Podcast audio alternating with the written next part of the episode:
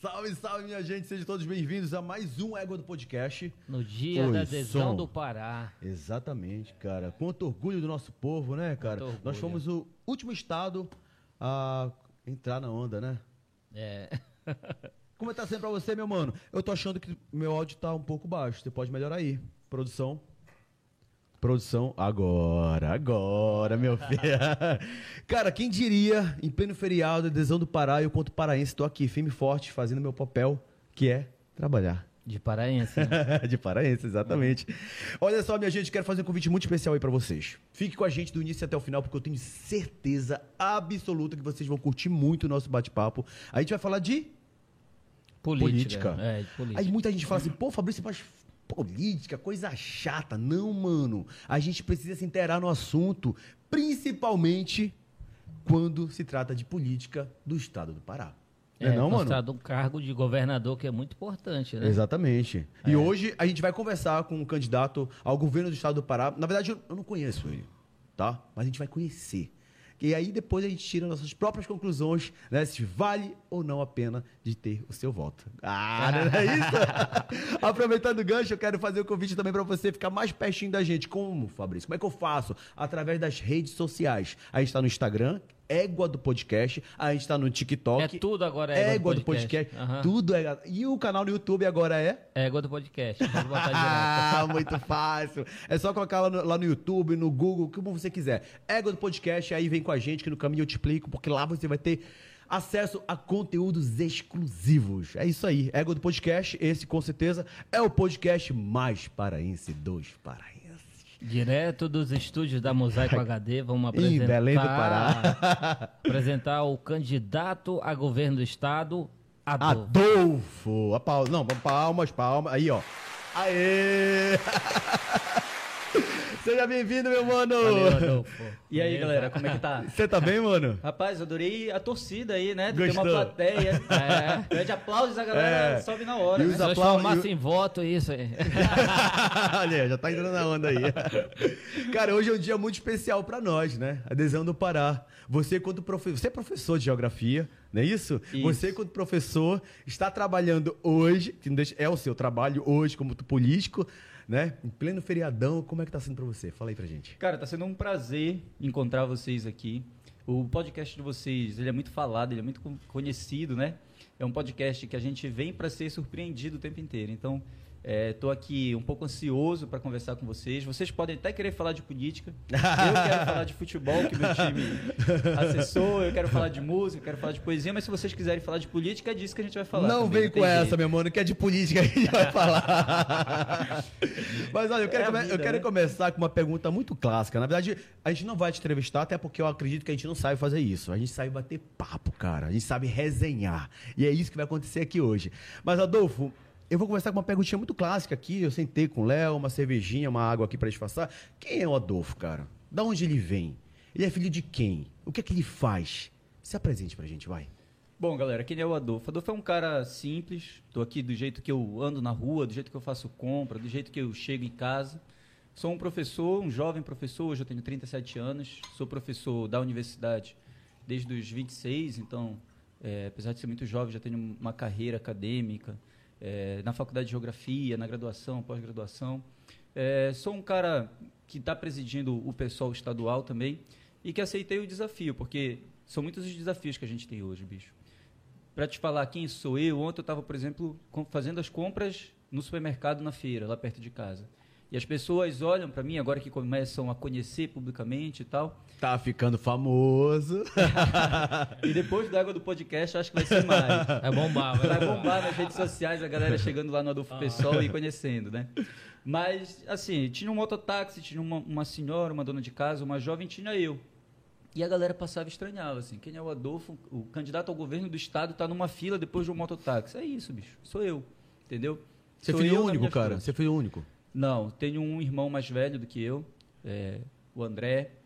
É, minha família, recentemente perdi meu pai aí durante a pandemia de Covid-19, mas sou muito ligado a, a meus pais também. A gente mora na Marambaia.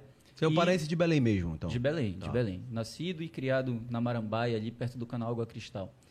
E hoje eu tenho minha família, com minhas duas filhas, minha, minha esposa, minha companheira. E esse sou eu. Cara tranquilo, um professor que aceitou esse desafio aí. Cara, você falou agora há pouco assim, Não, ah, e que desafio, né, cara? puta de desafio, Puta meu mano. desafio. Coisa puta boa, desafio. Governar o Pará. Mas, mas, isso. mas isso é legal. Mas né, Pará olha, você falou, estado, você falou agora há pouco assim, ah, tem uma história acadêmica, ok. E na política, cara? Como o Léo falou agora, grande responsabilidade vem grande, grandes poderes vem grandes responsabilidades, não é isso? Já dizia Homem-Aranha. Não, mesmo. Adorei a referência. Pois é, cara, mas e aí? Me diz, de, de, de acadêmico ali, que já tem uma carreira, pra política que não. Sabe, a gente sabe que não é fácil. O que você entende de política, cara? Bicho, eu entendo de política, tu tá falando de uma pessoa que está envolvida no meio já há pelo menos uns 20 anos. Faço política desde muito cedo, desde jovem, no orçamento participativo, ainda na época da gestão anterior do Edmilson, né? Então, dali participando dos espaços de participação popular, depois movimento estudantil, depois DCE, depois sindicato, depois partido, depois presidência de partido, depois presidência de sindicato. Então, a minha vida é uma construção política desde desde a minha infância. Então eu vivo isso todo dia e para mim e esse meio é um meio muito tranquilo, né? Já atuei Tranquilo, cara. tranquilo, pô, claro, tem que ser tranquilo. É um meio que eu, eu me sinto em casa. Já atuei como Então você gosta mesmo. Gosto, gosto porque são muitos os desafios, bicho. A gente não pode um cara da tua idade que topa fazer um podcast, vocês dois que têm mais ou menos a mesma ideia. Que não é fácil, é verdade. Bicho, o é desafio. É. grande é o de vocês, entendeu? Se meter nesse mundo, que é um mundo desconhecido, se jogar de cabeça e fazer uma coisa boa, entendeu? É o mesmo desafio. Vocês Tá. são da comunicação, eu sou um, um cara da academia e da política. Então, estou no meu espaço. E como é isso? Bom, a galera pergunta muito assim, né? Como, como tu te sente sendo candidato ao governo do Estado, né? Bicho, eu acho que o nosso principal desafio hoje é, em primeiro lugar, defender a democracia, porque eu sou daqueles que acreditam que a democracia está em risco no Brasil. Mas o segundo desafio é como é que tu resolve a vida da mulher que foi no supermercado ontem, no mesmo supermercado que eu estava, Ah. e pagou 40 reais num quilo de leite. Pagou 60 reais num quilo de queijo, 10 reais no quilo de feijão. Ganhando um salário mínimo, ou às vezes nem isso. Eu acho que o desafio grande que existe no mundo é dessa mulher alimentar seus filhos. Fora desse desafio, qualquer coisa dá, entendeu? E a política é o espaço de construção de ideias, é o espaço do debate público, é o espaço de trazer as pessoas para decidir qual é o futuro comum. E nesse debate do futuro comum, de fazer política, governar o Estado, com participação popular, ouvindo as pessoas, construindo com o futuro presidente Lula e com a bancada, que eu tenho certeza que vai ser uma grande bancada, eu tenho certeza que não vai ser fácil. Mas a vida da mulher que estava ontem comigo era mais difícil, bicho. E o convite? Como é que surgiu, cara? Como é que surgiu esse convite? Cara, esse convite, ele surgiu, assim, de maneira muito... Demorou muito para a gente processar tudo isso, tá? É, o PSOL é um partido amplamente democrático, um partido que a gente discute muitas coisas. E aí a gente tinha um, um conjunto de nomes que estavam colocados ali como pré-candidatos. Né? A gente tinha nome de companheiros históricos do nosso partido, é, é, pessoas que já, inclusive, é, já tiveram nesse lugar que eu estou e fizeram isso de maneira muito boa. A gente Aham. tem Fernando Carneiro, a gente tem outras pessoas que poderiam estar nesse momento cumprindo essa tarefa. E aí começou a surgir, sobretudo na juventude, um desejo de que o nome do pessoal fosse representar uma outra política, fosse representar uma coisa mais jovem, fosse representar uma coisa mais atual. E aí começaram a me sondar e tal. No início eu não gostei muito da ideia, né? Por quê? Por quê? Porque é para estar aqui na frente de vocês sendo sabatinado, podendo estar em casa com a minha família. Na tranquilidade, é um né? desafio, Tá, bicho, tá. é um desafio. Boa, boa. Mas eu aceitei. Fui, aos poucos fui me convencendo e como a cada dia aumentava a quantidade de gente que acreditava na ideia e essa ideia ia ganhando força dentro do partido, eh, eu acabei perguntando por que não, né? Por que, que a gente não pode se doar para um projeto que é maior do que a gente? Por que, que a gente não pode tirar um pouquinho do nosso tempo e da nossa eh, expertise para participar de um projeto que é coletivo? E como eu falei para vocês, eu acho que a gente tem uma chance única, cara. Para mais para baixo não dá para ir. Mais para baixo não dá para ir. Então tá na hora de voltar. E eu tenho certeza que a gente vai ter muita força, vai ter muita energia para trazer o Pará de volta, para trazer o Brasil de volta e melhorar a vida das pessoas. Agora, como é pra ti? é, a esquerda tá apoiando, uma boa parte da esquerda apoiando o Helder. E a Bote boa parte, né? É, uma- a maior parte, né? Aí, como é que tu inserir nesse cenário assim, cara? Cara, isso é a democracia. E a democracia é bonita porque é o espaço do debate, da convergência e da divergência às vezes.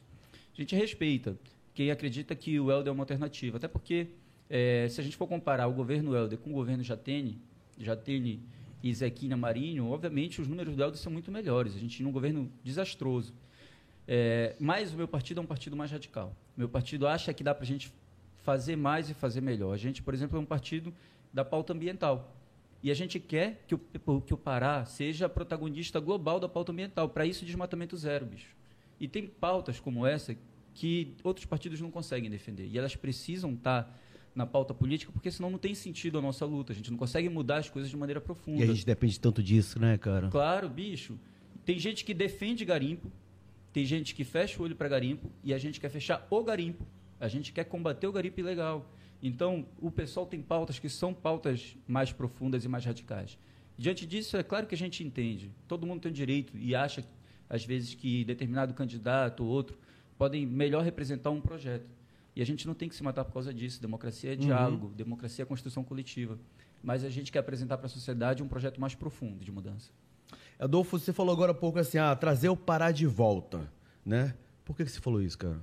Bicho, situando no nosso estado, a média, por exemplo, de pessoas que estão trabalhando e que são informais, no Brasil é 40%, no Pará é 60%.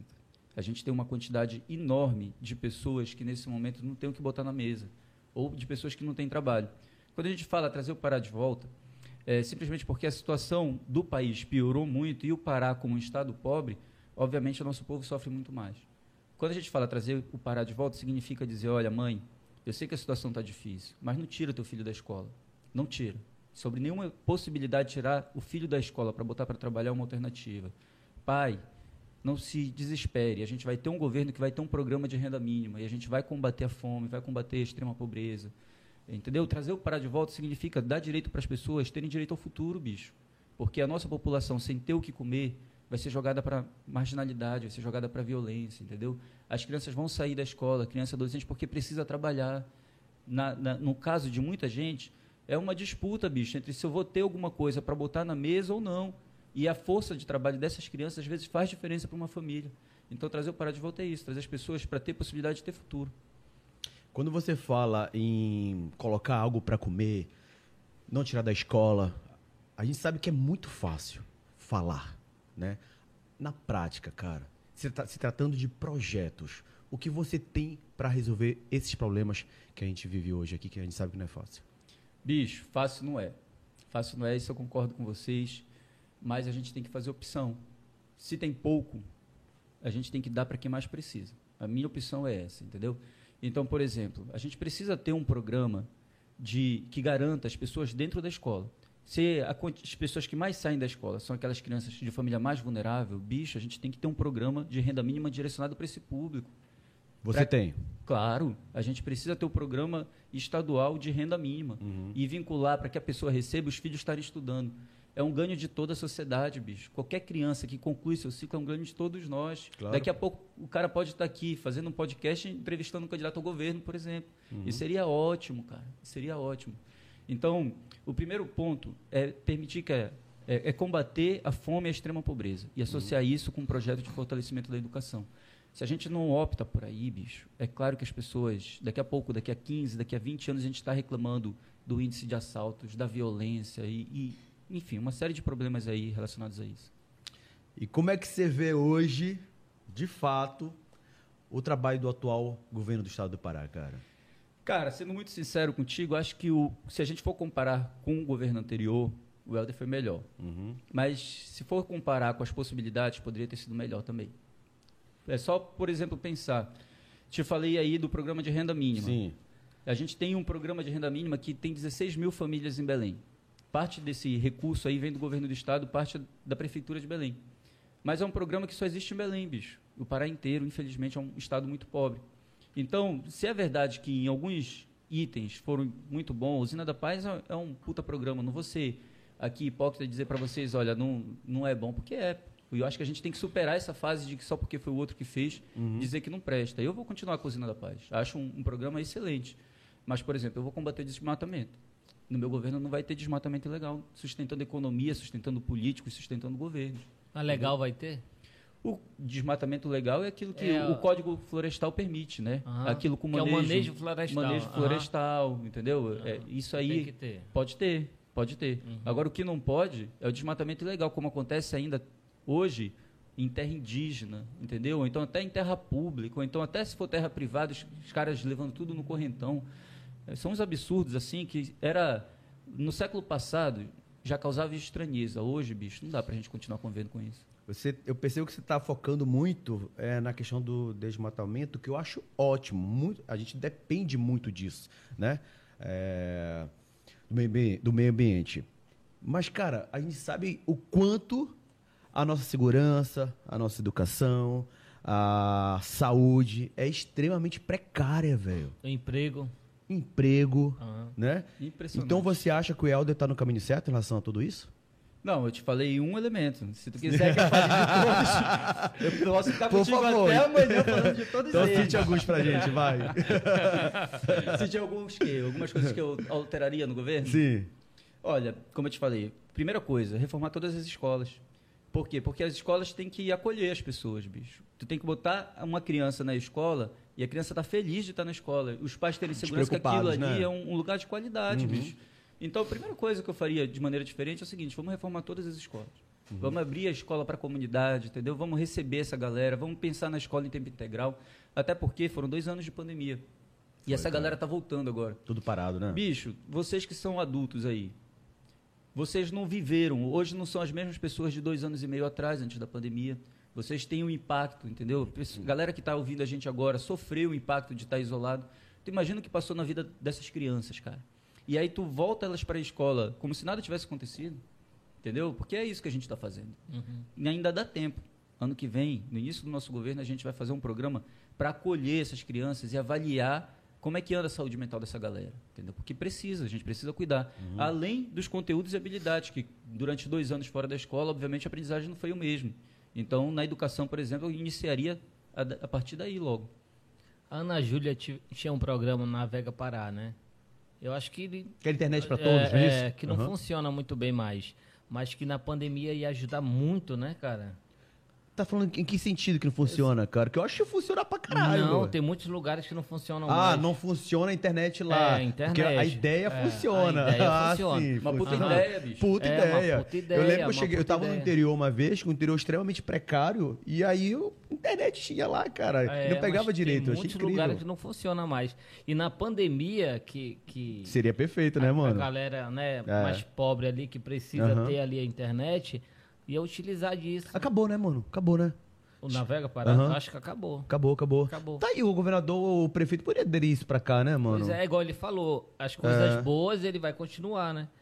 E o que não presta ele tira. Mas Navega Pará, eu acho, eu, eu acho que o Navega Posso Pará. começar a fazer minha É lista uma aqui? Pode. ideia. É o. Navega Pará, eu acho que tinha que existir ainda. Tinha que existir, cara, Tinha é. que existir. É um- Bicho, é um nosso projeto- povo é muito criativo, doido. É. E, e tu olha, é muito criativo é na periferia. E é uma galera que às vezes não pode pagar um plano de celular, não pode pagar uma É. internet banda Colocar um larga, crédito. não pode botar um crédito, É. entendeu? Se tu dá, se tu aproxima essa galera desse mundo digital que eles já são nativos, tu vai ver quanta coisa bacana a gente vai fazer. Boa. Mas pra finalizar esse papo de, do governo do estado, que nota você dá pro, pro trabalho do atual governador? De 0 a 10. Bicho, não sei te dizer que, hora- que nota eu dou assim de 0 a 10 não, porque eu acho que em alguns pontos ele acertou, outros pontos eu faria completamente diferente. Ah, não fica em cima do muro, vai. em cima do muro não. Ah, bicho, mas dá uma nota pra gente, vai. aqui. Não, não, não, não tem como dar nota, tem, tem como dar uma média. uma média. Olha, na questão ambiental a nota é muito baixa, sem dúvida nenhuma. Mas do ponto de vista aí do cuidado que ele teve na pandemia, a nota dele é boa. É boa, né? É boa. Cuidado que ele teve na pandemia, enquanto o, o presidente falava, olha, saiam pra rua aí, vão se contaminar lá, que isso aí não, não existe, isso aí. Bicho, eu perdi meu pai durante a pandemia, eu sei que é perder um ente querido, entendeu? Uhum. E ao mesmo tempo que o presidente fazia isso, houve um- uma mobilização aí para atender as pessoas, para abrir o hospital de campanha. Então, em relação à saúde, nesse quesito, não dá para dizer que ele foi ruim.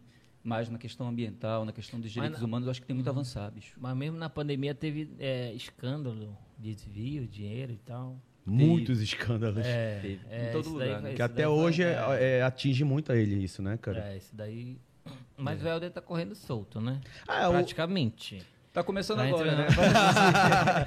Pois é, isso que, isso que Não, eu- a- a- o que que acontece? Ele entrou em campo há muito tempo, né? Mas tem gente que tá entrando agora. E a gente É. tá, tá chegando forte aí. Tá chegando forte, né? Pois é, isso que, é interessante você falar isso, Léo. Porque até então a gente só ouvia falar em Elder e Zequinha, né? Não, Helder ou Helder. Zequinha foi depois do podcast. Apareceu mais mesmo, Zequinha. É A isso partir de mesmo. amanhã é aqui e Adolfo. E aí era como se fosse Zequinha e Helder, como se fosse Lula e Bolsonaro, né? Mas agora tá aparecendo outras peças que de repente pode fazer um barulho mesmo. Eu já vi candidatos estar em terceiro, quarto lugar em pesquisa e acaba ganhando uma eleição. Acontece, bicho, acontece. Mas Né? é mais fácil o cara que tá embaixo subir, o que bateu o teto descer. Exatamente. É assim que funciona. Você se vê assim? Cara, eu acho que tem um espaço muito grande aí. A nossa população, ela tá querendo mudar as coisas, né?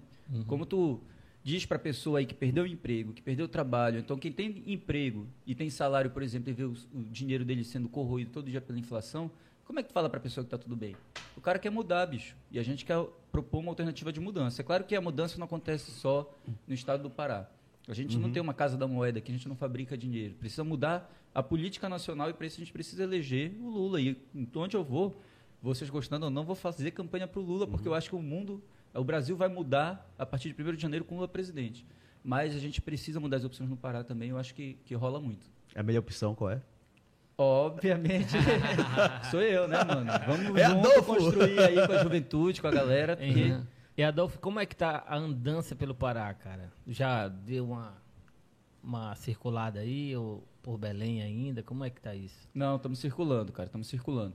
É, primeiro que eu já circulava muito o estado, né? Como professor da universidade, já, já conheci o É, o mas estado quando, inteiro. quando vai quando candidato é uma outra visão, né? É uma outra visão, é É uma, outra visão. Tá mudando muito. E aí a gente já foi nas principais regiões e a gente está intensificando agora uma agenda de campanha aí para focar onde o pessoal é mais forte, o pessoal é, é mais forte na região metropolitana, nordeste, mas a gente quer estar presente em, em todo o estado. Então a gente tem um, tá tendo uma agenda de campanha bem intensa, acordando cedo, já acordava cedo, acordava às e meia da manhã todo dia, às vezes para ir deixar minhas crianças na escola, às vezes para remar, é, mas dormindo muito tarde, porque é isso, bicho. Quem tem menos sai mais cedo, né? Adolfo, é inevitável não falar disso, tá? É, a gente recebe muitos comentários no Instagram, no TikTok, é, falando sobre a atual política do estado do Pará e de Belém. Hoje você está no partido do atual prefeito de Belém, que até então as pessoas começaram a mandar mensagem pra gente perguntando cadê o Ed. E a gente falou, cara, eu não sei cadê o Ed, né? Não sei. É, vou lá nas redes sociais dele, vejo alguma coisa, inclusive, ao- no meu ponto de vista, eu acho que ele precisa melhorar um pouco mais a comunicação dele. Ele tem cacife para isso.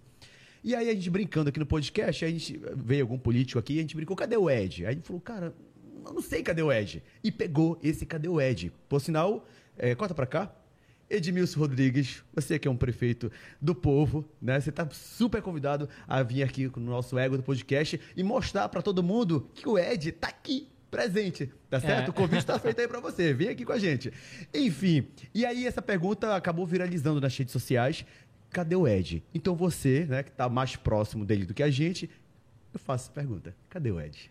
Bicho, em primeiro lugar, o Ed tá rodando pra caramba. Se tu entra lá na rede social dele, tu vai ver que de manhã, de tarde, de noite, o Edmilson está fazendo agenda na cidade, ou ele está recebendo as pessoas, ou ele está inaugurando coisas, ou ele está caminhando nos bairros. O Edmilson é um cara que trabalha pra caramba e caminha toda a cidade, caminha bairro de centro, bairro de periferia.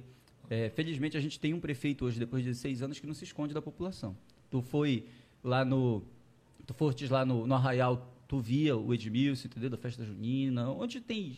Tu vai no teatro, tu vai nos shows, tu vai ver o Ed andando na rua, porque o Edmilson é esse cara. Só falta vir aqui no ego do podcast. E eu acho que deveria também. eu acho que deveria, acho que aqui é um, um espaço bacana pra gente poder falar, Pois entendeu? é, mas o que eu acho do, do Edmilson é que falta ele furar a bolha. Que sentido, É, Léo? não, que sentido? Quem segue ele consegue visualizar, mas quem não segue não consegue, porque não está alcançando, não está furando essa bolha. entendi. Entendeu? É por isso que o pessoal muito no TikTok é o que mais tem. E é verdade, cadê o Ed? Cadê o Ed? Cadê o Ed? Né? Quem tá na bolha ali consegue visualizar ele. Eu, a gente, né, segue ele, o o podcast e tal, tá vendo ele ali. É, é. Mas o resto da população não sei se está vendo assim. Então vamos fazer o seguinte, a tua galera, além de procurar lá Adolfo Pessoal, vai procurar arroba Edmilson Pessoal para se aproximar também. Mas eu acho que ele tem que vir, entendeu? Eu Até porque acho. depois de 16 anos, bicho, dessa cidade completamente abandonada, um prefeito foi duas vezes preso, condenado e preso, o outro prefeito foi três vezes caçado. Em um ano e meio, o cuidado com a pandemia, a reforma das escolas, a limpeza de canais, asfaltamento de ruas, reforma do patrimônio histórico, a retomada da, da cultura. Bicho, tem coisa pra caramba. Eu acho que vocês vão passar uns cinco dias aqui conversando. Sabe o que eu acho? Que a gente vai abrir o programa assim, cadê o Ed? Aí a gente vai dizer, tô aqui. Não vim antes porque estavam trabalhando. Ah, né? boa! É isso aí, Ed, vem aqui com a gente. E como é que tá vindo a tua campanha, cara? Bicho, Edmilson é um amigo, assim, de muito tempo. Edmilson é um- uma pessoa que tem meu respeito absoluto. A gente tem uma relação super boa. É, como prefeito de Belém, ele está cuidando de uma cidade que passou 16 anos aí arrasada, né, bicho? Então ele está muito empenhado nisso. Mas o Edmilson é um cara que, a todo momento que a gente quiser, a gente pode contar. É um cara que, às vezes, quando precisa... Edmilson, estou com uma dúvida aqui, cara. Ele tem uma sensibilidade enorme. Ele ajuda a gente a decidir, ajuda a gente a pensar. Então ele está vendo, está ajudando aí no que ele pode. Tem o tempo dele de prefeito, que é muito fundamental para a vida de todos nós aqui, mas ele está tirando um, um tempinho precioso aí também para dar conselhos. Agora deve ser difícil, né? Vai votar em quem, hein? Para governador. Porque eu o- acho que o Edmilson e vocês dois vão votar na mesma pessoa que em mim, viu? A minha, a minha dica é essa. Ele sabe vender o peixe dele, não sabe? Ele já compromete a gente aqui, ó. Mas eu gostei dele que ele, que ele fala, bicho, não sei o que, não sei o que, ele tá uma linguagem legal. Olha, né? Adolfo, eu acho. É, eu, eu tô aqui analisando. Você tem muita coisa assim ao teu favor, cara. Primeiro que você é um cara jovem, descolado, fala a nossa língua, né? E a gente precisa de um cara assim, que tem essa visão mais jovial. Realmente, né? Qual é o teu TikTok? Égua, bicho, isso aí. Agora, agora o Essa eu Instagram. não sei responder. Mas, mas, o- mas qual é o teu. Instagram? Qual é o teu Instagram? Arroba Adolfo Pessoal. Vamos Adolfo lá. Pessoal. Vamos lá, é isso Ah, aí, cara. Tem que vender o Tem peixe criar o dele, cara. TikTok aí pra gente tá seguindo lá. E Adolfo, você sendo eleito, o que, que você vai fazer? Logo em janeiro, assim, de cara. Tipo, cara, a primeira coisa que eu vou fazer é isso. Bicho, programa de renda mínima. Tem que ser, cara, porque a galera tá precisando aí. É, pensa assim, bicho, a, a fome não espera. Nesse momento, no Brasil inteiro, a gente está falando de 152 milhões de pessoas que estão passando fome por algum problema. A maior parte dessas pessoas, elas estão em famílias chefiadas por mulheres. E a mulher, ela tem um, um caráter muito interessante. A sensibilidade da mulher é enorme, né? Então, por exemplo, se ela vê um filho com fome, e provavelmente ela vai estar também, não vai estar doendo na barriga dela, vai estar doendo no coração. É, então, a, a primeira política que a gente tem que fazer é o programa de renda mínima. A gente tem que fazer um programa de renda mínima para o Estado do Pará que garanta que todo mundo que não conseguiu entrar no Bolsa Família, no Auxílio Brasil, né, porque mudaram o nome porque não podia dizer que era do anterior, uma bobagem isso, mas todo mundo que não está sendo atendido por essa política seja atendido pelo programa estadual. Depois disso, tu botou comida na mesa, as pessoas se preocupam com o restante das coisas, se preocupam em conseguir voltar para a escola, se preocupam em conseguir emprego, buscar qualificação, enfim, tem um, um conjunto de medidas que está no nosso plano de governo. E se eu tiver tempo, eu vou destrichando com vocês aqui, porque são cinco pontos muito fundamentais aí que a gente está propondo para mudar o Pará. Mas eu não tenho dúvida da medida número um, bicho, é comida na mesa das pessoas. Então, acho que eu, eu, eu acho uma falha no programa do governo federal, no caso, que ele vai muito para a rede social, para a rede social não, para a internet, né? Mas tem muita gente que mais precisa não tem um celular para acessar, para ir no aplicativo. Como é que seria no, no, no estado do Pará isso, esse teu programa? Bicho, assim, olha, a primeira coisa que a gente tem que fazer é o meu governo vai ser um governo de todos. O presidente atual, ele optou por falar para a bolha dele. O Brasil tá um caos. O cara vai todo dia procura alguém para criar problema, né? Vai para o judiciário, vai para governadores, vai para não sei quem. E assim, ele está optando por falar para a bolha dele. Ele está optando por falar para aqueles cristãos que já estão convertidos ali naquela pregação. Eu acho que a gente tem que governar para o povo. Então, é, assim, não, não faço questão de ter um programa para toda semana falar para os meus, não sei o quê, vamos lá, galera, não sei o quê, tá tudo bem, porque não vai estar tudo bem. São problemas graves, vocês estão falando aqui, né, bicho? A gente vai ter grandes desafios para poder enfrentar. É, então, assim, a minha tarefa vai ser governar para todo mundo. Minha tarefa vai ser procurar a bancada federal, porque a bancada federal pode ajudar muito nisso. É procurar a bancada de senadores. E eu tenho certeza aí que, é, ao lado dos dois senadores atual e do Beto Faro, que vai, vai conseguir chegar lá, a gente vai conseguir ter um apoio do governo federal para estar tá ajudando o Estado do Pará, é dialogar com a bancada de deputados estaduais. Então, a tarefa não é fácil, galera. A tarefa é difícil, é muito difícil, mas eu acho que a gente tem que fazer as opções certas para poder resolver esse problema. Tu botou um, uma questão aí que é a galera ter acesso à internet, por exemplo. Uhum. É muito fundamental. O Pará é um Total. estado muito criativo, bicho. Olha o que nós somos na música, na gastronomia, na comunicação. Dá oportunidade para essa galera que tu vai ver esse estado aqui produzir a novidade nacional. A gente tem condições de ser assim o, o principal estado brasileiro do ponto de vista da cultura, cara. Nossa cultura é muito rica, muito forte, na periferia sobretudo. É. Não dá para dizer assim, ó, cultura no Pará é coisa de, um, de, uma categoria. Vai no Tecnobrega aí, vai na aparelhagem, vai ver o que a nossa galera está produzindo, né? Uhum. Então, eu acho que a gente tem que batalhar por aí. Tu, conhece bastante a música, tu, tu curte, tu, é, tu já cantou, como que é, tu toca? eu, eu, vejo que ele fala da música assim com mais... Com vontade, é, né? Com propriedade. Como que é, cara? Cara, eu toco assim o suficiente para fazer com que minhas filhas saiam da sala. Ah, vão dormir, Todo dia, é, quando eu quero botar elas no horário de dormir, eu pego o violão, eu pego um carrom, eu pego um mirimbal, que são os instrumentos assim que geralmente eu, eu estão mais acessíveis, assim, eu toco mais. Mas nada profissional, bicho. A, a, música é uma coisa assim que a gente tem que fazer, por, e no meu caso, porque gosta, assim. É aquele momento que eu tô comigo e, bicho, eu vou relaxar, eu vou distrair. E o que, que você toca? Rock. Toco rock. Minha parada é o, é o rock, rock nacional. Entendi. É, um pouco de, de MPB. Meu gosto é mais conservador, assim. Tá. Um brega quando tá os amigos e tal, mas... Aquelas marcantes. As marcantes, né? O Cínio Rodrigues, Olha aí. Gerê, só essa galera assim, sabe? É, Adolfo, é, um, um outro problema, que é um problemaço no estado do Pará, cara, é a saúde. É triste, mano. É, eu que vou muito pro interior, tenho contato com pessoas do interior, a gente sabe que qualquer coisa de urgência que aconteça, cara, a pessoa ou morre ou vai sofrer muito até chegar onde? Na capital. Porque o Estado não dá uh, o apoio suficiente para essas pessoas. O atual governador, com todo respeito, pode fazer um trabalho bonito como for, ele pode fazer uma mídia linda dizendo que tem saúde para todo o estado do Pará. A gente sabe que ainda não chegamos onde a gente almeja chegar, certo? É triste. O que, que você tem para resolver esse problema da saúde no estado do Pará? Cara, o problema da saúde ele é outro problema fundamental. Eu acho que os, os três problemas mais fundamentais é erradicar a extrema pobreza e a fome. A gente tem que fazer isso. Tem que investir em educação e erradicar o analfabetismo, mas tem que cuidar da saúde, bicho. São os três pilares. A partir daí, emprego é uma política fundamental, direitos humanos. Aí tu vai derivando as outras coisas. Hum. Mas esses três elementos são muito fundamentais. Deixa eu começar te respondendo isso falando uma coisa assim. Tu imagina o que foi esses dois anos de pandemia para a gente. Uhum. E aí tu imagina o que foi para os profissionais da saúde. Que tiveram submetidos sobre um nível de estresse absurdo durante muito tempo. Tu vendo medo, morrer. Né? Medo e, e tal. E tu sai para cuidar das pessoas e não sabe se tu vai voltar para tua casa, porque todo mundo tem família, entendeu? Então, é, primeiro passo é sempre valorizar o SUS, o Sistema Único de Saúde, que é de verdade um grande patrimônio brasileiro, e valorizar os trabalhadores que fazem isso. Mas a tabela SUS, por exemplo, ela não é, ela não é reajustada desde 2016 no Brasil. Tá? Então, os hospitais, as prefeituras recebem para fazer política de saúde hoje, mesmo que recebiam em 2016. E é óbvio que isso não vai sustentar. É óbvio que não vai sustentar. Os municípios eles são é, a porta de entrada, a média e alta complexidade fica por conta do Estado. Mas o, o, o, governo do Estado tem que ajudar os municípios também. Uhum. Como tu falaste, né? A maior parte dos municípios não tem um hospital mais estruturado, às vezes não tem um posto de saúde, não tem uma atenção básica de qualidade, não tem um programa saúde da família que impediria essas pessoas adoecerem de maneira simples, né?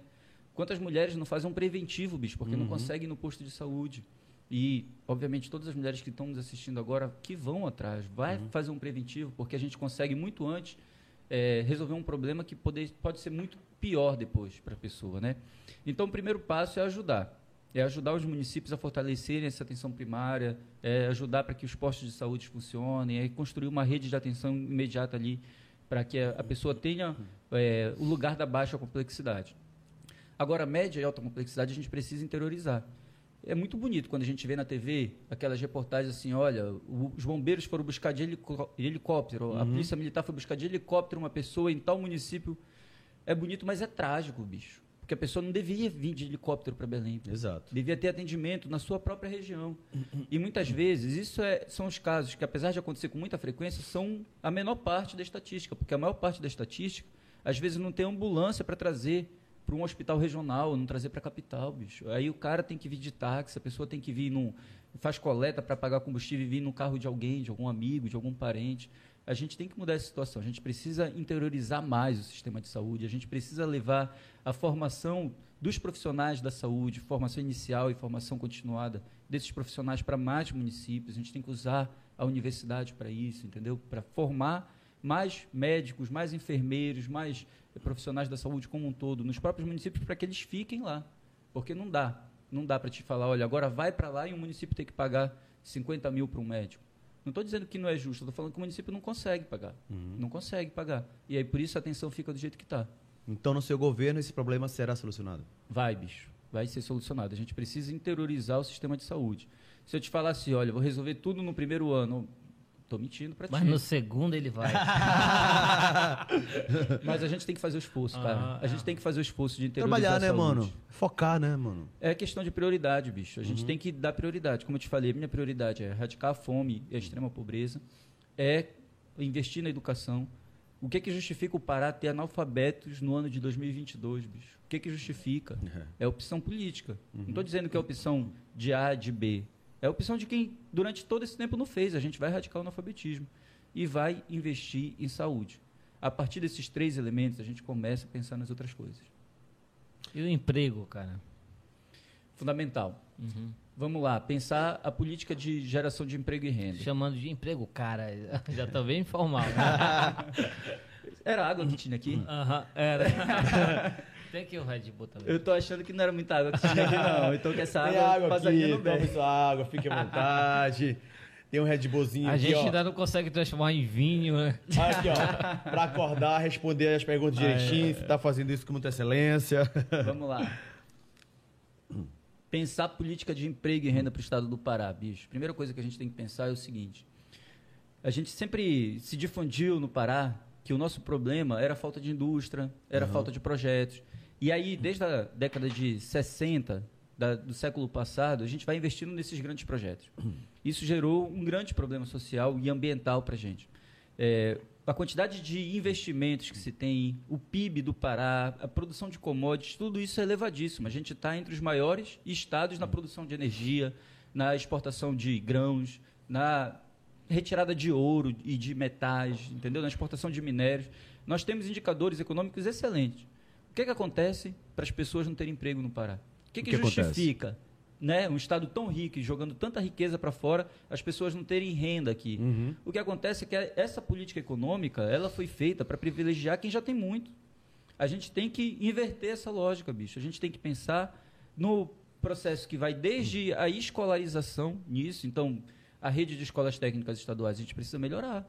A gente precisa melhorar e precisa melhorar bastante. A gente precisa interiorizar essa rede de escolas técnicas e fazer com que os nossos jovens não saiam da escola para ir procurar emprego e muitas vezes não conseguir, porque ele pode enxergar na própria escolarização uma possibilidade de ter o seu próprio negócio, de empreender, entendeu? Pode pensar essas possibilidades aí, a escola ser uma fonte para que essa galera consiga ter um emprego daqui a pouco. Uhum. Mas mais do que isso, só isso não resolve. A gente tem uma série de pessoas que saíram do mercado e não conseguem voltar. Não conseguem voltar por quê? Porque a gente precisa ter um programa para qualificar essas pessoas para fazer com que elas aprendam uma nova profissão, para que elas entrem no mercado. E muitas vezes elas querem entrar no mercado não procurando emprego, elas querem ter o negócio delas. E a gente uhum. precisa financiar esse negócio. E financiar não para enriquecer o Bampará, financiar com juros zero, subsidiando para que aquela pessoa consiga ter o emprego dela, consiga ter o negócio dela e consiga gerar mais empregos. Então, se a gente não muda essa lógica, uhum. se a gente não, não pensa a formação do emprego e da renda como uma coisa que está acessível a todos e ajudando a todos aqueles, sobretudo os que precisam mais, a gente não vai conseguir gerar Acessível é a palavra, cara. Porque geralmente é uma burocracia gigante para resolver isso, cara. E acaba não funcionando, não dando, não dando certo em nada, né? O mais triste ainda, se tratando de emprego, é ver, e eu vejo isso diariamente, amigos, conhecidos. Ah, vou embora para Santa Catarina. Ah, vou embora para Curitiba. Ah, vou porque ah, trabalhar, emprego. Porra, mano, olha o tamanho do nosso estado, caralho. E eu que tava me achando radical falando bicho, né? o cara tá falando baralho aqui ao vivo. Aqui é sem fio. Mano, eu tô na sala da minha casa com você. Tá, Ah. candidato a governador, né? Não? Não, mas eu gostei de falar bicho, pô. É, Aqui, é, na nossa- bicho. Não, eu, eu gostei dele, mano. Tamo junto, mano. Eu Mas- não disse que ia votar em mim? Olha, não- não- quer me comprometer ao vivo aqui, rapaz. Mas é exatamente isso, cara. Então quer dizer que as pessoas precisam sair do estado pra trabalhar? E tu vai ver, elas vão para estados que estão mais dinâmicos economicamente, né? Então, estados mais pujantes. E tecnologicamente. E né, cara? mais avançados. Aí tu é. chega lá, cara, elas vão encontrar oportunidades que aqui elas não estão encontrando, entendeu? Se tu quer abrir um pequeno negócio aqui, tu vai ter que cair na fila do Banco do Brasil, que é uma política nacional, entendeu? Então a gente precisa ter a nossa própria política. Tu quer começar teu próprio negócio, vender comida, ter uma empresa de comunicação, né? fazer coisas para a internet. Por que, que o Banpará não pode te dar um, um- um crédito subsidiado, um crédito solidário, permitir tu com pouca coisa e muita criatividade, tu montar teu próprio negócio e tu ter tua renda, tu ter tua dignidade. Vamos parar nem patrocina a gente, cara. O que eu acho que tá errado, acho que deveria mudar esse, esse negócio aí, viu? Que eu não isso? posso prometer para vocês porque Olha. é crime eleitoral. É Mas crime eu eleitoral. Acho que o Banpará, ele tem que financiar a economia criativa, cara. É, e tem, que- tem que financiar A comunicação, pequenos. a cultura. Falando em cultura, certo? Eu vim da arte, certo? Eu vim da arte. É, eu trabalho com televisão desde cedo, fazendo programa independente, onde eu dependo de patrocínios para estar no ar. Fiz teatro, viajei em várias cidades do estado do Pará e do Brasil também. É, Foi Paquito da Xuxa. Quase só faltou isso, cara. Eu, eu sabia que eu te conheci de algum lugar, Então, eu sabia assim- que era daí. então, assim, eu fiz muita coisa se, se tratando de arte. Eu sei Certo. o quanto a nossa cultura é pobre. O governo o atual, o governo do estado do Pará, pode dizer que a cultura tá linda. Não tá, mano. Eu sei das dificuldades. O artista precisa realmente sofrer, penar pra mostrar o trabalho dele. Entendeu? Então, Mas a pensando- Hum. cultura, rapidinho, uma aspa aí, a cultura levou um baque do, do federal, do governo federal. A gente tá falando verba. estadual, meu mano. Não, mas é a verba vem de lá. A gente- falar só do, do, do A gente governo tem, estadual, a não. gente tem verbo estadual aqui. Aqui tá? mais então eu quero, eu quero, eu quero representar vocês, artistas, tá? Então assim, a arte está nas suas mãos. O que você vai fazer para valorizar os nossos artistas? Esse aí, esse mesmo que você canta aí o gererê. Primeiro que eu acho que o nosso povo é muito criativo, bicho. Uhum. Eu acho que a gente tem que apostar muito nisso. Eu acho que apostando na nossa arte, na nossa cultura, a gente pode aparecer não só para o Brasil, mas para o mundo inteiro como um estado muito original, porque o nosso povo é muito original. Então, queria destacar isso. A gente teve alguns avanços. A nível nacional, a Lei Aldir Blanc, Paulo Gustavo foram que, leis que ajudaram no período da pandemia, mesmo o governo federal não querendo. No Estado, a gente avançou na construção do sistema de cultura. O sistema estadual de cultura foi um avanço. A gente quem? O governo estadual e a Assembleia Legislativa aprovou o sistema estadual de cultura, Tá. Que permite todo mundo ter acesso a dinheiro público. Só que não pode ser no seguinte esquema. É, eu peguei, consegui aprovar ali uma lei de fomento, ganho uma carta e vou bater na porta das empresas aí para ver quem consegue me apoiar para ter incentivo. A gente precisa ter o Fundo Estadual de Cultura. E isso foi o que não foi aprovado. Não foi Não aprovado. foi aprovado. O Fundo Estadual de Cultura é o que permite o financiamento. Se você tem o sistema e não tem o fundo, Uhum. é como uma dona de casa que faz uma lista de compras, vai para o supermercado e não tem dinheiro para pagar. Entendeu? É uma coisa não funciona sem a outra. Então, Andam juntas, né? É, andam juntas, porque tu tem que permitir as pessoas a terem acesso, mas tu tem que ter o dinheiro para as pessoas acessarem. Uhum. Então, foi um grande avanço a gente aprovar o sistema estadual, mas a gente precisa aprovar o Fundo Estadual da Cultura e eu me comprometo com isso sem dúvida nenhuma, Uhum. bicho. Cultura no nosso estado é uma coisa muito poderosa. E acho que não só porque as pessoas precisam, mas porque também gera muito emprego e muita renda, cara. Vamos Então, lá. então você pode é, melhorar ainda mais, né? Você Não. vai melhorar. Não é só melhorar, é aprovar o fundo da cultura, Aham. para ter dinheiro para financiar a cultura. E é financiar todas as formas de, de cultura, todas as formas de arte. Tu fala arte do teatro, Sim. tem o teatro, tem a, a comunicação é, de rua, tem a música, tem as artes plásticas, tem, é, a cultura é um mundo, bicho. E é bom que ela seja assim e a gente tem que financiar tudo isso. Eu quero agradecer aqui o carinho e a audiência de vocês que estão assistindo o nosso bate-papo ao vivo. Continue interagindo, mandando suas perguntas. Compartilha aí o nosso, no nosso canal aqui que tá bombando muito. Quero mandar um abraço aqui, vamos lá. É, o Renilton Cruz disse: Adolfo. O Adolfo representa a renovação com qualidade da política paraense. Ouvir um comentário desse é muito bom, né não? Pô, Renilton Cruz é um professor da Universidade Federal do Pará, um cara muito reconhecido pelo trabalho na educação. Uhum. Um abraço, Renilton, tenho certeza aí, bicho, que tu é um cara poderosíssimo. Pois é, a Sara disse: esse é o meu governador 50. e vamos lá, aí tem outros, tem o Rafael dizendo, vai, meu governador. É isso. Então as pessoas realmente já estão fazendo essa corrente do Adolfo 50, né? É, Adolfo 50. Não é mais Ed 50, né? É Adolfo 50. Rapaz, quem tá falando o número é vocês, viu? A campanha só começa amanhã. Mas é bom receber esse carinho, né? Não? Pra você que tá começando agora, aparecendo agora, que até então a gente só falava em Helder Barbalho governador, né? Aí Zequinha já apareceu ali, que as pessoas dizem que Zequinha e Helder é a mesma coisa, né? Não, Léo, você fala isso, cara. O, o, o Zequinha falou que não. pô. Eu falava isso até, até, né? Até ele vir aqui. Aí mas depois mudou, é, né? Depois, mudou. E agora pô. apareceu o Adolfo. Adolfo É. 50. Ou só o Adolfo. Né, Adolfo? 50 é o, é o partido. né? É, 50 é o número do partido. É. cheguei, cara. Cheguei aí, tô trazendo ideias novas, tô com uma muita energia, muita força.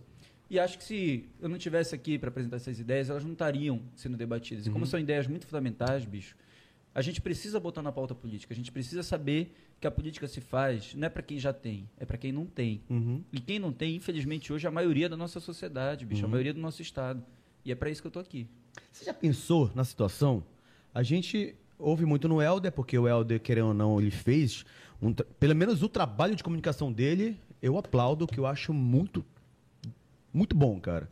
Certo? É, Zequinha apareceu, mas até então as pessoas falam, cara, eu não voto no Helder, certo? Eu ouço muito isso também. Eu não voto no Helder e não voto no Zequinha porque é a mesma coisa. Eu ouço muito isso.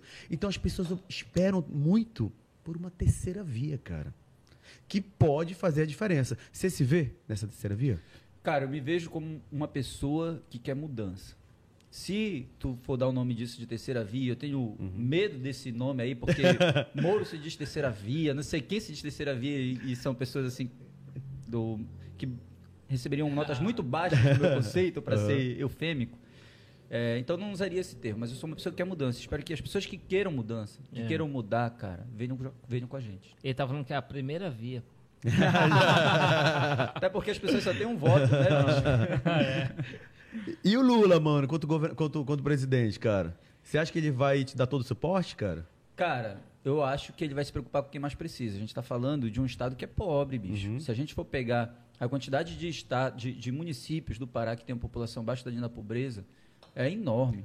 A gente tem que, até 2030, chegar em 100% das casas com água tratada. Se a gente for pegar esse número do Pará, é baixíssimo. Se a gente for pegar esgoto, é 4, 5% que a gente está falando.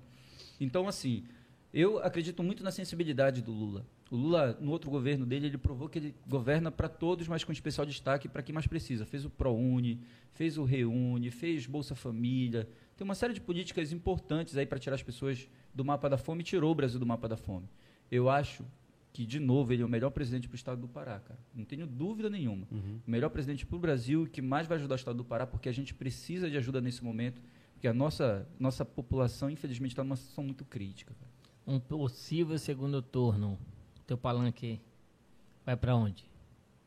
Vou aceitar o apoio de quem vier, ora. Ah, é? Eu Até não tô um no segundo Zequinha. turno? É, eu não estou no segundo turno? Era Um essa a possível- possibilidade? eu não me vejo nesse Não, cenário. é, não, eu sei, tô te falando. Eu não me vejo Como, como que nesse. seria, cara? Eu, eu não consigo. Como que seria uma, uma reviravolta aí? cara? Eu, como assim? Eu tendo A que. reviravolta eu tô, eu tô falando em Quem termos de seria o teu pesquisa de segundo hoje em turno? dia. Vamos lá. Não sei. Como seria um, cena, um cenário... Pra você. É, um cenário, assim, Pra você. confortável. Não, pra mim, eu acho que se tiver segundo turno, a gente tá nele. Hum. Acho isso. Você tira o Zequinha. Acho que sim. Acho que sim. Opa! Acho que sim, até porque é, o Zequinha não tem tantas credenciais positivas assim para mostrar, não. Agora, quando ele aparece mais publicamente, as pessoas foram avaliar os quatro anos dele como senador, mas mais do que quatro anos como senador, quatro anos como vice-governador que ele já teve, os anos que ele teve como deputado. Se for pegar esse histórico, bicho, é, eu acho que o Zequinha não chega no segundo turno, não. Então o segundo turno pode ser Helder e Adolfo. Acho que sim. Aposto nisso. Aí, Aposto caramba. Teu voto vai ser em quem? No Helder ou no Adolfo? Eu não posso falar isso, só a partir... Só a partir de amanhã. Só depois. E Adolfo, agora, tipo, é, ser candidato ao governo do estado, a gente, como a gente falou no início lá do nosso bate-papo, é uma puta responsabilidade, né? A gente sabe que não é fácil, você se ausenta de família, você se ausenta da sociedade, dos amigos e tudo mais, mas em compensação você fica mais próximo do povo, né? O que o povo fala muito pra você, cara, quando você tá indo na rua, cara? Cara, a tua fala representa muito o que as pessoas falam. As pessoas têm, assim, muita surpresa. Fala assim, égua, o Adolfo, candidato ao governo do Estado, é muita responsabilidade, né? E como eu te falei, responsabilidade é, bicho. Responsabilidade é porque o nosso Estado é grande, o nosso Estado tem problemas, mas é um grande Estado, não só no sentido de tamanho, é um grande Estado no sentido de possibilidades. Então, assim, eu estou muito confiante, estou muito feliz. Mais do que um desafio, para mim, é de uma alegria enorme tu olhar e as pessoas falarem assim: olha, eu acredito em ti. Eu me sinto representado por ti, entendeu? Eu não tinha opção de voto e agora eu vou ter. Não tem, cara, não tem alegria maior do que isso. As pessoas olharem no teu olho e dizer assim: olha, eu sinto verdade no que tu fala. Então, isso aí paga todas as dores. E não são poucas as dores. Eu sou um cara muito ligado às minhas filhas. Uma tem quatro anos, tem cinco anos, a outra tem oito, entendeu? Eu sou a pessoa que bota minhas filhas para dormir todo dia. E elas me esperam todo dia para dormir. Entendeu? Eu, eu que vou deitar com elas e vou contar a história e tal. Bicho, não tá com elas no horário certo que elas dormiam, que era nove, nove e meia, para mim é uma dor enquanto pessoa. Eu sou uma pessoa muito ligada à minha família. Mas compensa as pessoas falarem assim, olha, Adolfo, se não fosse tu, eu não teria esperança. Então essa frase, assim, essa, essa colocação das pessoas me dá muita força, me dá muita energia, cara. E saber que você pode ser a esperança dessas pessoas, principalmente do povo mais sofrido, né, cara? Exatamente. E, e, a- o que as pessoas olham assim, nunca ninguém veio me falar assim, olha, Adolfo, eu não acho tu uma pessoa preparada. Porque as pessoas me conhecem da universidade, me conhecem da, da militância social. Tenho uma- a minha vida, apesar de ser muito curta, é toda dedicada à militância social. O que as pessoas falam assim, "Égua, como é que uma pessoa simples igual tu pode ser candidato ao governo do Estado? E a, a, a mensagem que eu quero passar é essa. Não precisa ser poderoso, não precisa ser rico, não precisa ter um império para poder ser candidato, bicho. A política é coisa nossa. Ela tem dia que dia, voltar, ela tem que voltar para o chão. As pessoas têm que voltar a caminhar com os políticos, bicho. É isso que é o correto. Então, esse susto que as pessoas tomam, na verdade, para mim não é um susto. É a melhor mensagem que eu posso passar. Qualquer um pode chegar. É essa a mensagem que eu quero passar. Muito bem, é isso. E por que, que você é a melhor solução para o estado do Pará?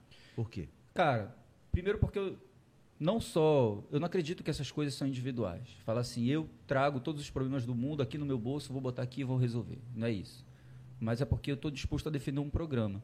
Como eu falei para vocês, se a gente não romper nesse estado com o problema do garimpo, se a gente não fizer do Pará o principal estado nos direitos humanos, se a gente não investir em quem mais precisa, se a gente não combater a fome, a gente não vai mudar, cara.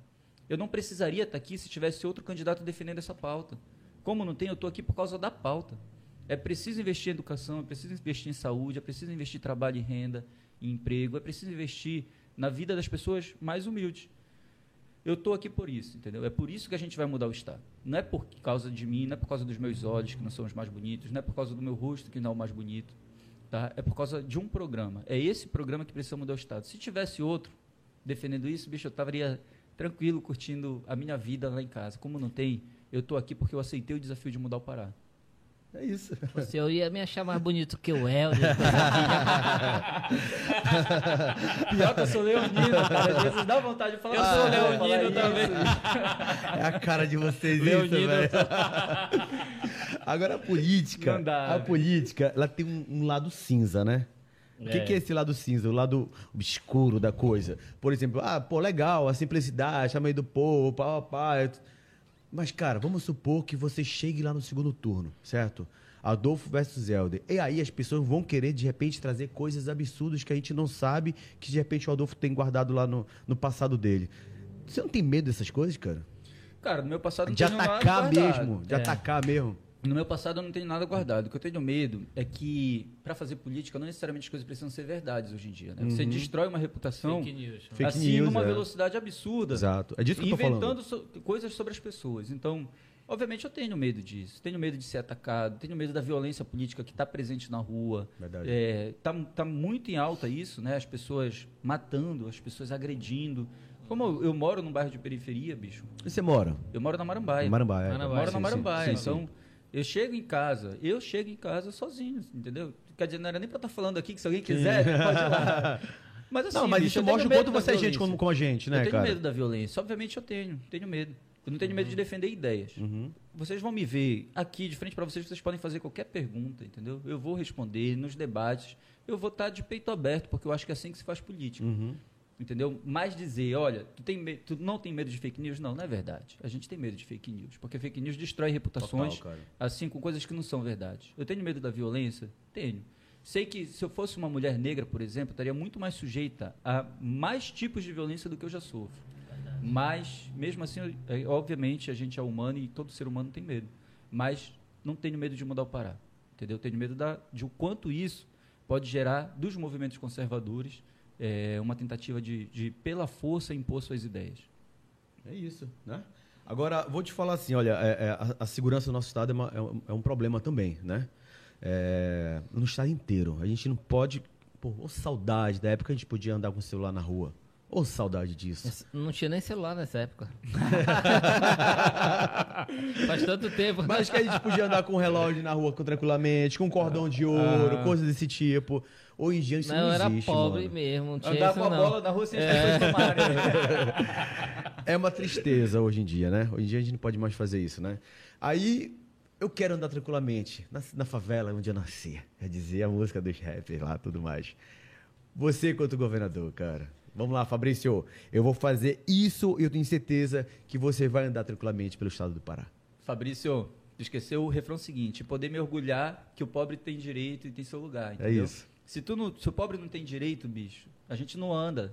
Não existe paz armada, não existe paz tu te escondendo da sociedade. A sociedade ela é uma coisa que a gente transita o tempo inteiro, tu não consegue te esconder da sociedade, entendeu? Então, se não existe paz para um grupo, não vai existir paz para ninguém. A regra é essa na sociedade. E é bom tu ter falado disso, cara, porque é, as pessoas criticam assim e acham que vão resolver o problema da violência é, com tiro, com força, e não é assim. Uma pessoa, por exemplo, que comete um crime hoje, um crime violento, um homicídio, vamos ser mais Sim. direto no negócio, entendeu? Esse cara, lá atrás, quando ele era criança, ele saiu da escola muito cedo, ele não terminou seu ciclo de escolarização. Muitas vezes ele passou por um CRAS, porque a família dele era desorganizada. Muitas vezes ele passou por um CAPS para tentar fazer o, o tratamento de, dro- de drogadição e não conseguiu. Outras vezes ele passou para cumprir uma medida socioeducativa. Outras vezes ele já é reincidente. Então ele passou pelo Estado inúmeras vezes, cara. Ele passou pelo Estado inúmeras vezes. A gente via o problema ficar cada vez mais complexo lá atrás e a gente não resolveu o problema. Então, primeiro assim, violência, cara, se previne, tá? Se previne. Se aposta e se investe nas crianças para que a gente tenha um jovem, um adulto que tenha dignidade, que tenha emprego, que tenha condições de vida melhor do que os pais dele. A gente sempre quer isso. A gente quer que tu tenha uma vida melhor do que tiveram os seus pais, entendeu? Que todas as pessoas tenham oportunidades. Então, o primeiro passo é isso.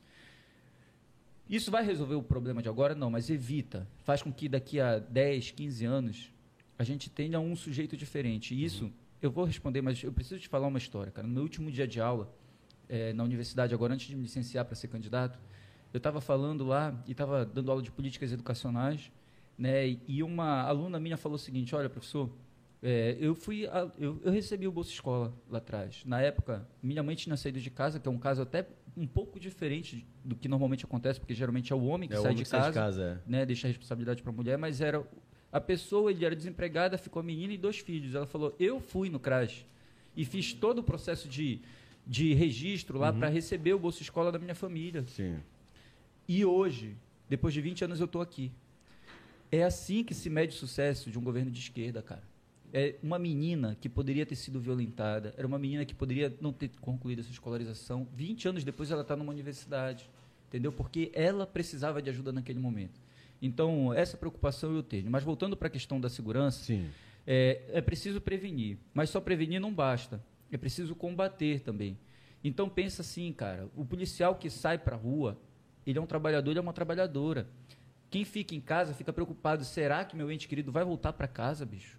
Porque a situação que a gente tem hoje é da polícia que mais mata e da polícia que mais morre. Mas morre. é. Então, se a gente não dá um basta nisso, colocando inteligência para combater, por exemplo, o tráfico de drogas, para combater o, o tráfico de armas, se a gente não cria oportunidades para as pessoas que têm pequenos vícios, né, que roubam para para pequenas coisas, poder sair dessa situação e, e querer uma vida melhor, voltando a estudar e tal. Se a gente não combate a drogadição, porque quando a gente sabe que as pessoas vão se afundando no mundo da droga, da droga dali é, é um caminho sem fim, ficam cada vez mais dependentes e cada vez mais vinculadas à criminalidade para sustentar seu vício. Uhum. Então, se a gente não trabalha em tudo isso, cara, a gente não resolve o problema da criminalidade. Olha, um dos piores problemas que a gente tem hoje é a violência contra a mulher. Violência contra a isso. mulher. Aham. Tu não resolve só com o policial na rua, tu precisa ter toda uma rede de proteção. No Pará, a gente tem hoje cerca de 17 espaços para atender a mulheres pô, que sofrem vítima. Então, Que é um pouco, estado né? com 144 municípios, 17 espaços adequados, às vezes é uma É. delegacia, às vezes é uma sala. É uma vergonha, mano. Então, assim, bicho, a gente tem muito que caminhar, muito que caminhar. Se eu falasse pra ti, olha, vamos botar policial pra correr atrás de bandido na rua, como tem gente que fala, eu estaria mentindo, bicho. Eu estaria fazendo uma face aqui pra fazer proselitismo e querer volta fácil das pessoas. E o que é mais difícil pra ti nessa caminhada toda que você tá vivendo hoje, cara? O que é mais difícil? É, Bicho, o que é mais difícil é chegar em todo lugar. O estado é muito grande, é mano. o estado é muito grande ainda, são muitos desafios. É, eu queria muito poder ir em todos os 144 municípios, conversar com as pessoas, mas em 45 dias não vai dar, infelizmente, né?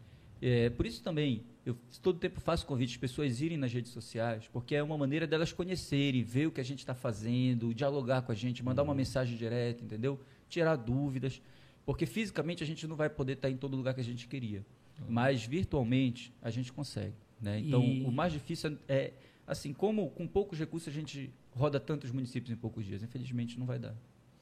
E aqui é a oportunidade de tu falar com todos os paraenses aí do Pará. Pode mandar seu recado.